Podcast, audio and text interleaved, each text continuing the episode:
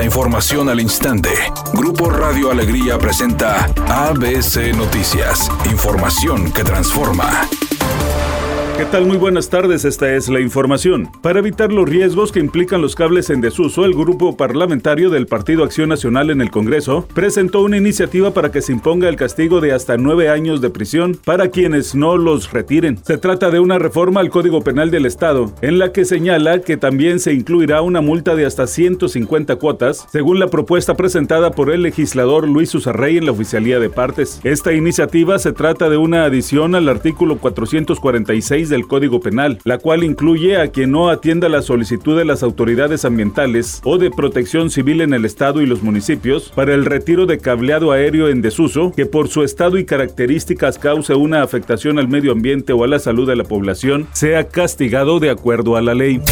El subsecretario de Seguridad Federal, Ricardo Mejía Verdeja, informó que fue capturado el general José Rodríguez Pérez, quien ordenó la muerte de seis normalistas del grupo de 43 que fueron desaparecidos en septiembre de 2014. Se han dictado cuatro órdenes de aprehensión contra elementos del ejército mexicano. Al momento se han ejecutado ya tres de ellas. Hay tres detenidos, entre ellos el comandante del 27 Batallón de Infantería, cuando se suscitaron los hechos en Iguala. Asimismo, Mejía Verdeja dijo que también fueron detenidos otros dos militares y uno más se encuentra prófugo de la justicia. Editorial ABC con Eduardo Garza. Hoy no habrá pirotecnia, ni en los festejos de Palacio ni en la mayoría de los municipios para festejar el Día de la Independencia. Solo uno que otro alcalde chapeado a la antigua está aferrado en usar fuegos pirotécnicos para sus festejos. Esos cohetes contaminan, causan accidentes, afectan a las mascotas, dañan la la salud de las personas y aún así unos cuantos se aferran a seguir usándolos. Pero en Nuevo León quedarán prohibidos por ley con la nueva constitución.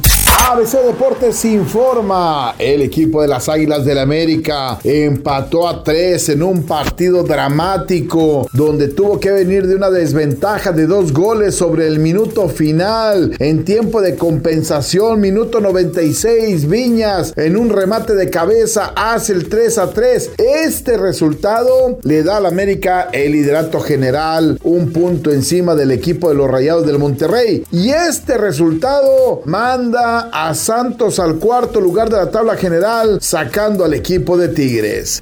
Después de muchos meses de especulaciones, chismes y rumores, finalmente el actor Zac Efron lo reconoció. Sí, se cirugió su cara. Sin embargo, dijo que no lo hizo para verse más joven, sino fue motivo de un accidente. Resulta que él corría en su casa cuando de pronto se desmayó y se golpeó con una fuente, lo que le provocó que su mandíbula se hiciera trizas, por lo cual le tuvieron que reconstruir esa parte de su rostro. Por eso ahora luce tan diferente.